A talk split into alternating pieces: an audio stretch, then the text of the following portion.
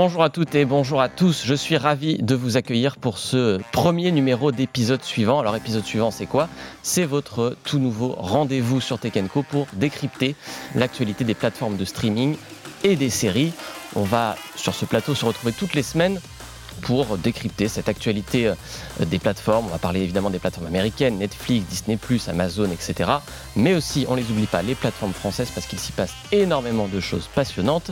On va aussi vous donner avec mes invités des bons conseils pour euh, vous retrouver vos séries, vos envies et ce qui pourrait vous tenter le soir devant la télé.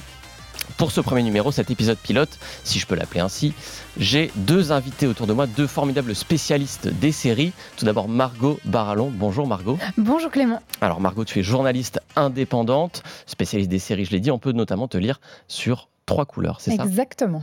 Et à côté de moi également, il y a Thibaut Gomez-Léal. Bonjour Thibaut. Bonjour Clément. Alors toi Thibaut, tu es chef de la rubrique streaming et cinéma, c'est ça, au numérique? Tout à fait, tout est vrai. Eh bien, je suis ravi que vous soyez là tous les deux. Merci d'être venus pour ce premier numéro et je vous propose qu'on attaque directement avec le débat de la semaine.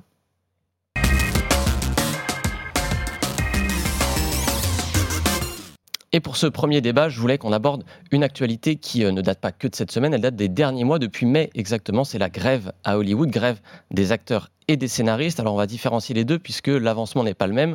Les scénaristes ne sont plus en grève depuis euh, dix jours maintenant, ils ont trouvé un accord euh, avec les majors, c'est-à-dire les grands studios et donc avec les plateformes de streaming, ce qui nous intéresse aujourd'hui. En revanche, les acteurs, eux, sont toujours en grève. Ils ont commencé un peu plus tard, ils ont commencé le 14 juillet euh, et ils continuent de négocier pour euh, trouver un accord avec ces mêmes studios. Et il y a un point, on l'a dit, c'est les plateformes de streaming. Sur les piquets de grève, on a beaucoup vu des slogans, des pancartes, euh, des gens critiquer les plateformes de streaming. Alors évidemment, on parle de Netflix, on parle de Disney+, on parle hmm. de Prime Video, on parle d'Apple, Paramount, etc. Les, grands, les grandes plateformes américaines. On va, on va se pencher là-dessus d'abord pour commencer tout simplement. Margot, Qu'est-ce qui est reproché exactement par les acteurs et les scénaristes à ces plateformes de streaming? Il y a deux euh, grands reproches en réalité. Il y a d'abord euh, des inquiétudes autour de l'intelligence artificielle, ça je pense qu'on va en reparler mhm. plus tard, mais vraiment surtout euh, des revendications autour de la rémunération des gens qui écrivent les séries et qui jouent dedans. En réalité, les plateformes, elles ont complètement bouleversé la façon de fabriquer et de diffuser les séries.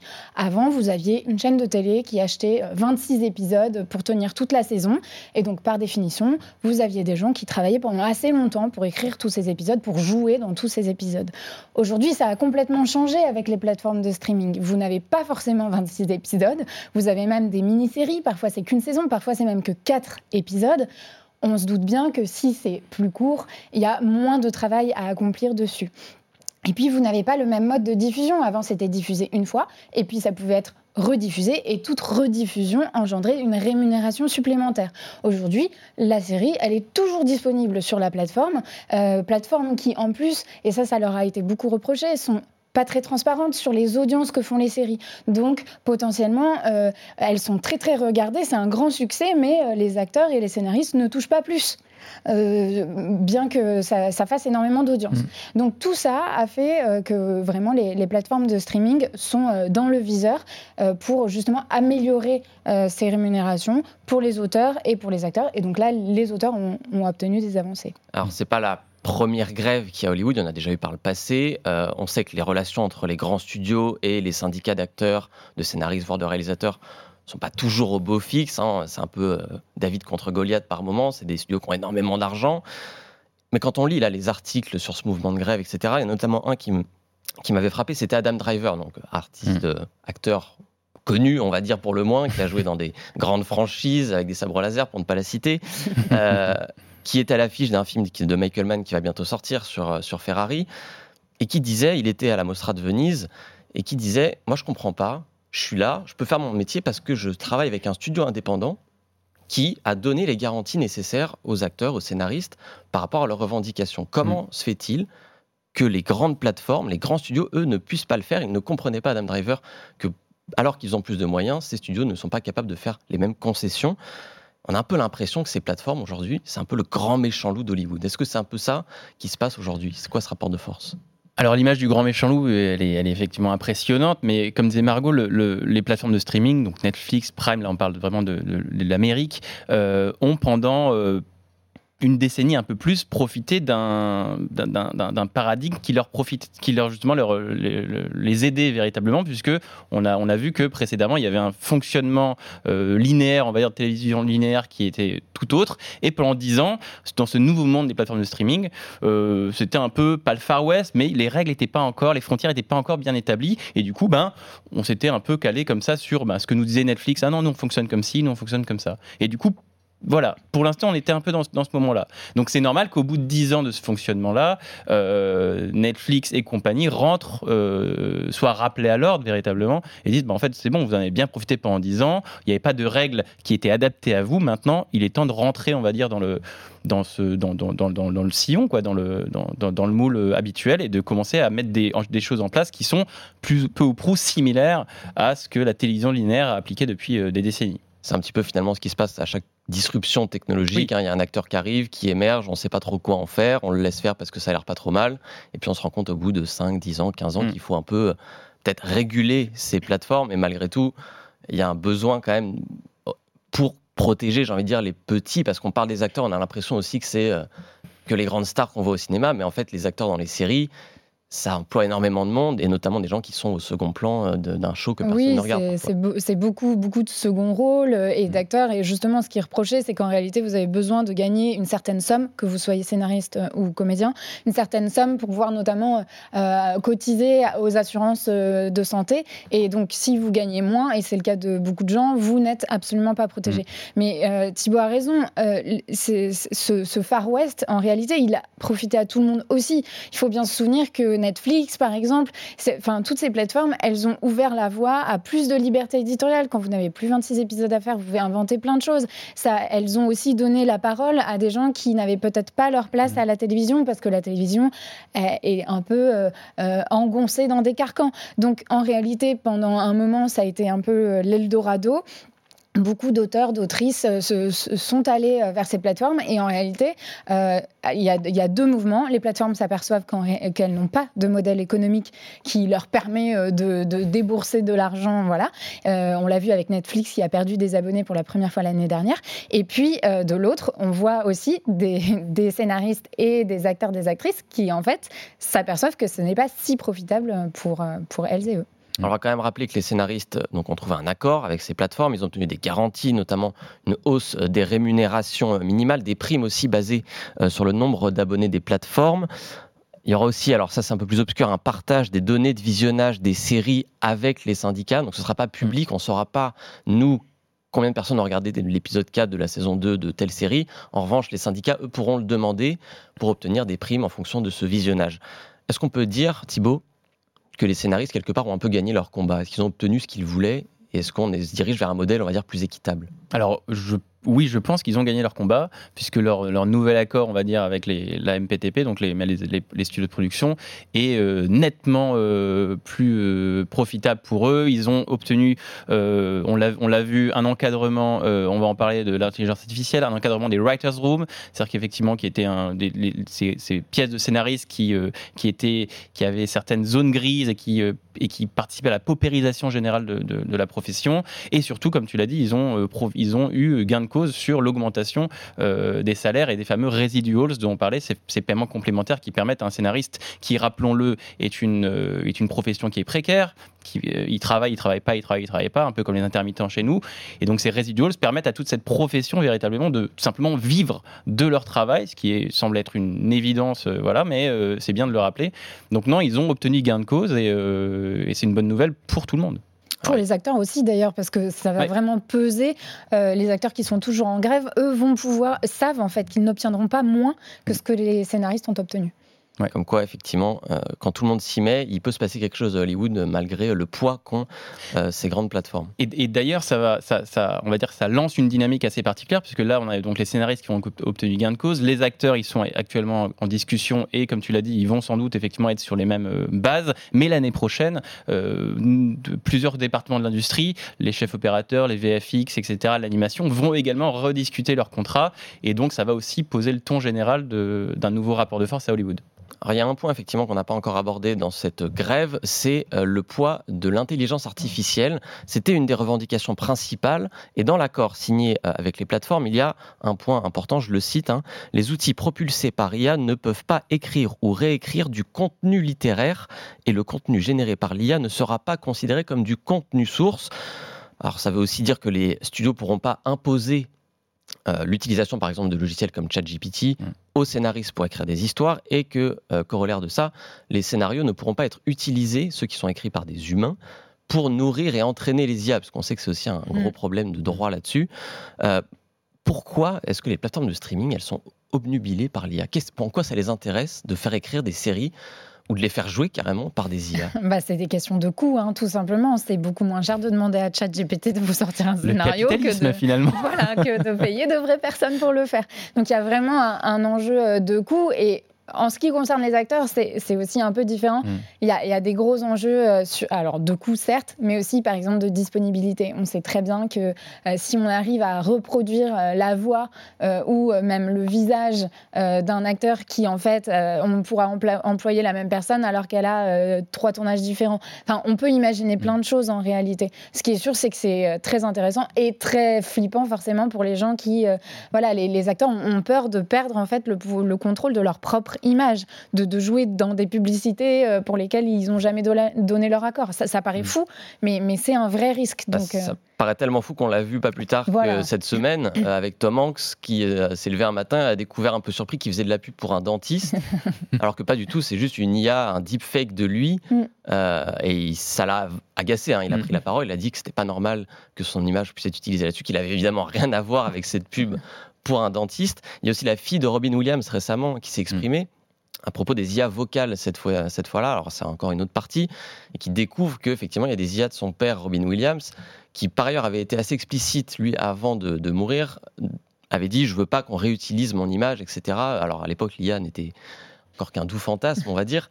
Euh, la fille de Robin Williams elle part d'un horrible monstre de Frankenstein. Mm vous qui regardez beaucoup de séries, si on s'intéresse au côté contenu, qu'est-ce que ça vous inspire cette utilisation de l'IA Est-ce que vous y voyez quand même des points positifs ou est-ce que finalement ça vous fait très peur et on est euh, dans un futur pas très euh, reluisant? Alors, ce qu'il faut dire, c'est que loin du fantasme, on va dire, de, cette, de ce monstre de Frankenstein qu'est l'IA, l'intelligence artificielle est déjà présente euh, de manière importante dans les productions les créations euh, de séries et de films actuels. Elle, participe déjà parce que pour créer plein d'outils de production, des, documents de travail, etc., etc., elle est déjà là, l'intelligence artificielle. Là, encore une fois, on parlait des plateformes et de, ce Far West euh, législatif. ben, L'IA, c'est la même chose. Elle vient d'arriver, ou en tout cas, elle, arrive là doucement est important de mettre euh, des garde-fous, des barrières, et pour l'instant, elle n'est pas régulée. Donc, euh, ce qu'a ce qu'a fait ce, cet accord entre les studios et, la WGA, par exemple, c'était de simplement dire, OK, c'est bien de, que, que, son pouvoir s'arrête là, ou qu'il commence là, ou qu'il puisse faire ci, qu'il puisse faire ça. Euh, on parlait des acteurs et des, voix, mais pour vous donner des exemples, on a Peter Cushing dans Rogue One il y a quelques années qui, qui lui avait redonné sa, son, son visage pour alors qu'il était assez pionnier là-dessus. Il y a eu plusieurs dans différentes séries, etc. L'acteur était décédé depuis des, années et pourtant il était là dans ce film-là. Rajeuni, rajeuni aussi, euh, Marc Hamill. Donc, donc, elle est déjà là véritablement, mais c'est comme euh, cet accord mettre des garde-fous pour euh, pour encadrer ça, pour que ça reste un outil utile parce que c'est un outil utile, mais encadré. je pense qu'on aura l'occasion de reparler de l'IA à multiples reprises. on n'est qu'au début de cette ère de l'intelligence artificielle dans le, dans le divertissement. D'un mot, Margot, une grève, c'est quand même des gens qui s'arrêtent de travailler, ça veut dire qu'il n'y a plus de scénaristes, il n'y a plus d'acteurs, on n'écrit plus, on joue plus. Euh, comment ça va impacter le euh, calendrier de sortie des séries? Est-ce qu'il faut s'attendre à ce que dans les six prochains mois, on n'ait plus rien à regarder? Alors, plus rien à regarder, sûrement pas, parce qu'on sait euh, que les plateformes ont quand même beaucoup de stock. En revanche, oui, on sait déjà que des séries vont prendre du retard. Alors, il faut pas, non seulement elles ont beaucoup de stock, mais il ne faut pas oublier encore une fois qu'il y a des productions indépendantes et des productions autres que américaines qui se font.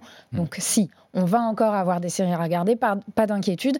En revanche, on sait qu'il y a des séries très attendues, comme euh, la prochaine saison de Stranger Things euh, sur Netflix, par exemple, qui, prennent du retard, qui ont pris du retard. Et là, ça, va reprendre. Tout dépendait en fait du stade de production de la série. Est-ce qu'on en était encore à l'écriture? Et dans ce cas, bah, là, ça va pouvoir reprendre. Mais si on en, est, on en était au stade du tournage, on ne peut pas reprendre, puisque les, acteurs et les actrices sont, sont toujours en grève. Donc, mm.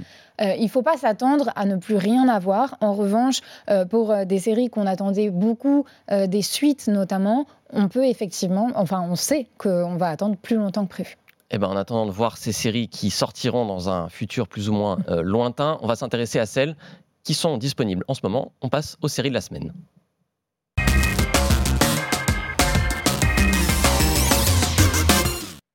Et la série de la semaine, c'est carrément un événement mondial. N'ayons pas peur des mots, c'est la sortie euh, ce 5 octobre de la troisième partie de Lupin, la série euh, française sur Netflix. Alors c'est avec Omar Sy qui endosse euh, le rôle, pas la cape, parce que bon, on a un petit peu évolué entre temps, du célèbre gentleman cambrioleur. C'est donc la troisième partie, une salve de sept nouveaux épisodes. Il y en avait cinq dans les deux premières saisons.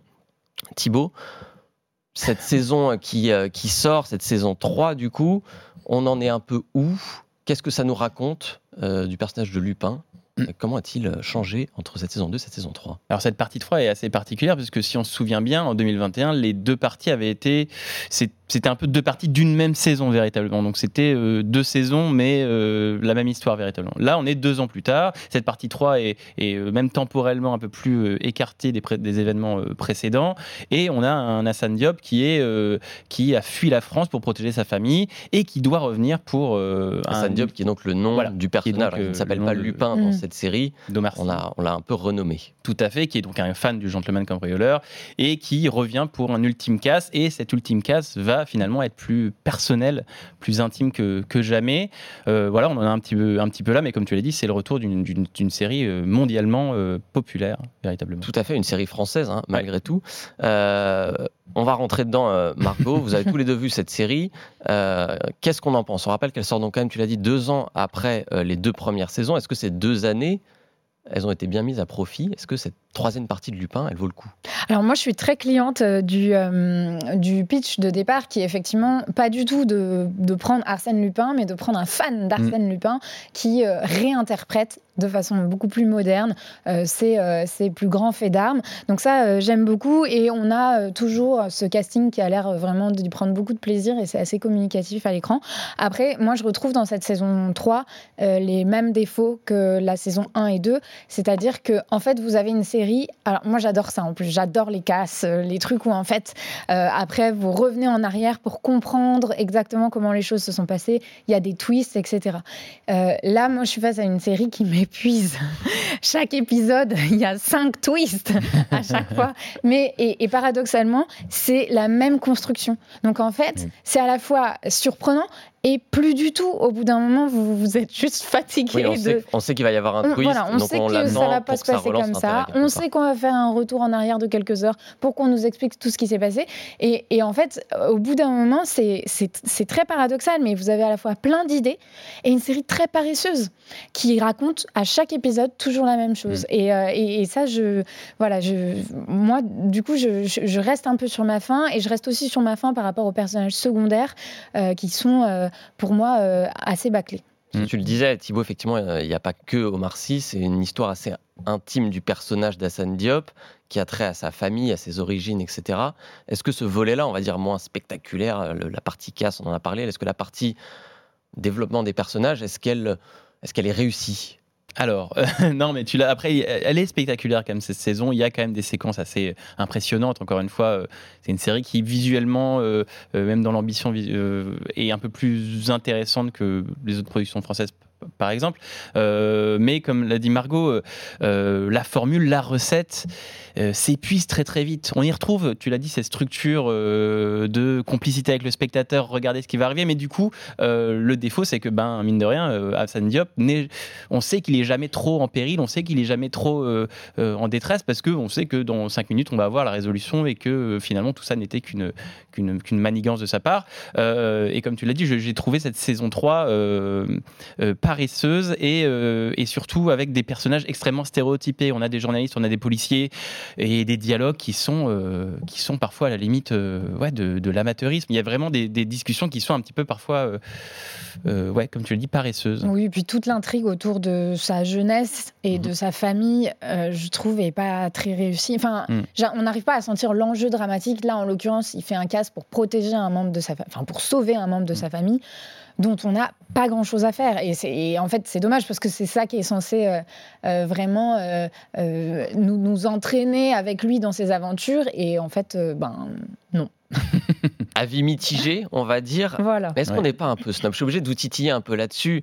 les critiques, déjà, des deux premières parties n'étaient pas forcément exceptionnelles on parle quand même malgré tout d'audience assez phénoménale. Alors on en a un peu parlé en première partie, les audiences de Netflix sont toujours un peu bancales. On ne sait pas exactement ce que ça vaut, mais euh, à l'époque de la sortie des, deux premières parties, euh, la série s'était hissée numéro 1 aux États-Unis. C'était la première fois qu'une mm. série française sur Netflix arrivait à être numéro 1 aux États-Unis. Elle était dans le top 10 de plein de pays sur les cinq continents. Il y a quand même visiblement des gens qui adorent regarder cette série dans le monde entier. C'est français, soyons réjouis un petit peu qu'une série française on est réjouis, cartonne un peu à l'international. Est-ce que voilà, est-ce que parce que c'est français, on est plus dur aussi avec cette série que euh, avec la Casa de Papel par exemple qui est espagnole et du coup euh, ou avec d'autres séries un peu on va dire faciles mais qui sont pas françaises? J'ai envie de dire que nul n'est prophète en son pays, peut-être, mais euh, non, on est, enfin, on n'est pas, on adore le Bureau des légendes, on adore une série quand c'est une série effectivement. Euh, et j'aime pas du tout la Casa des Papels. Hein, voilà, merci. Non, non, non, on est, non, non, oui, alors peut-être qu'il y a ce côté français où en fait on a, on a, il y a moins le charme quand on est quelqu'un quelqu'un qui n'est pas en France de, voir ah bah tiens c'est français c'est Paris euh, il y a cette image euh, pas d'épinal mais il y a on achète moins les clichés. On achète moins mm. les clichés. En France on dit bah non en fait on sait très bien qu'en réalité c'est comme ci c'est comme ça. Donc on a peut-être ce regard un peu pas plus critique en voiture en 10 minutes. C'est par exemple. Il faut le dire aux Américains. Mais euh, donc oui peut-être qu'on a on a ce regard peut-être un peu plus un peu plus dur sur la série. Mais encore une fois des bonnes séries françaises il y en a et, quand elles arrivent, on les, on les plébiscite sans problème. On est sévère, mais juste. Tout à fait. et eh ben, le mieux, c'est que chacun se fasse son avis là-dessus. On va terminer cette émission avec la carte blanche de nos deux invités. Le principe, le principe il est très simple. Hein. Chacun vient avec son coup de cœur ou son coup de gueule. On va pas se priver parfois aussi de dire qu'il y a des choses qui ne sont pas bien et qu'il ne faut pas les regarder. Euh, je crois que pour cette première, ce sont deux coups de cœur. Et on va commencer avec toi, Margot. Qu'est-ce que tu nous recommandes cette semaine? Eh bien, je vous recommande une série euh, française, justement. Alors, écrite pas un belge, mais française, qui s'appelle Sous contrôle et qui est euh, diffusée sur Arte. donc, c'est une comédie politique et pour le coup, c'est pas du tout un genre français au départ, c'est très britannique, un mm. peu américain. Euh, et puis, euh, donc ça, euh, sous contrôle, c'est l'histoire en fait de Marie Tessier, qui est jouée par Léa Drucker, qui est humanitaire et qui va être propulsée au ministère des Affaires étrangères alors qu'elle est dans les toilettes d'une grande station de radio. Et, et, elle accepte. Et en fait, au moment où elle accepte, elle peut pas le savoir, mais des otages français sont pris au Sahel. Et elle va devoir régler cette crise. Alors c'est vraiment une comédie satiriques comme on les aime, euh, avec euh, toute cette vision du pouvoir qui est un peu euh, toujours en incapacité de faire autre chose que des PowerPoint totalement inutiles, avec aussi, on rit de tout, on rit beaucoup avec ces, ces preneurs d'otages qui font remplir des questionnaires de satisfaction à leurs otages à la fin. Et arriver à rire de ça, c'est aussi quand même la preuve d'une finesse, d'une grande finesse d'écriture, grande finesse d'interprétation. Léa Drucker est géniale, mais c'est aussi Samir Ghesmi qui joue son, son chef de cabinet, qui est absolument délicieux. Et ce qui est super, c'est que c'est une série euh, très drôle, mais pas populiste non plus. Euh, on n'a pas cette vague de ah, la politique de toute façon c'est pourri. Il y a vraiment quelque chose euh, de, profondément joyeux quand même derrière ça.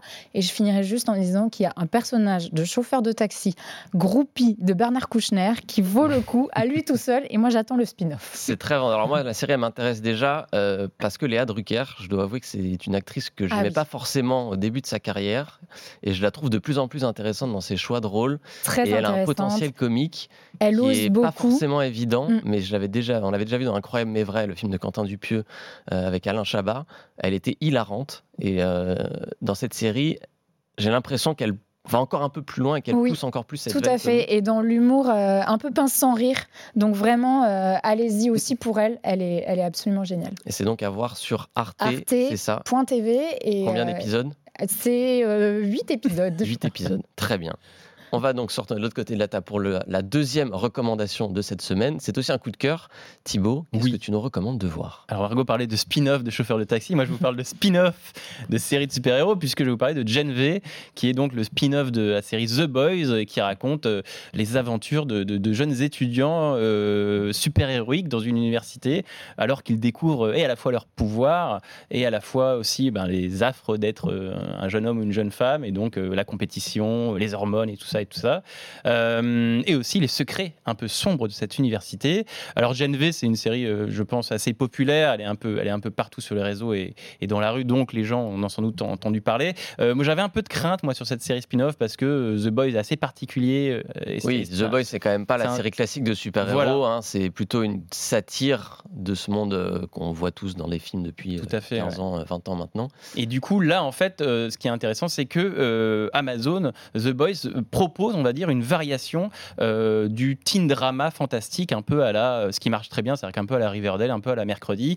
et c'est très réussi, puisque, notamment dans l'écriture de ces personnages, ils vont prendre le biais de. Ben, ces super pouvoirs sont en fait des euh, des pathologies, des traumatismes avant tout.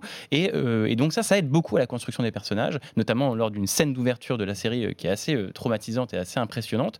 donc non, non, c'est finement écrit, ça équilibre bien, on va dire, le ton un peu irréférencieux et puis très drôle. C'est quand même très drôle. Il y a du sens. Et, oui, alors c'est aussi effectivement l'autre aspect.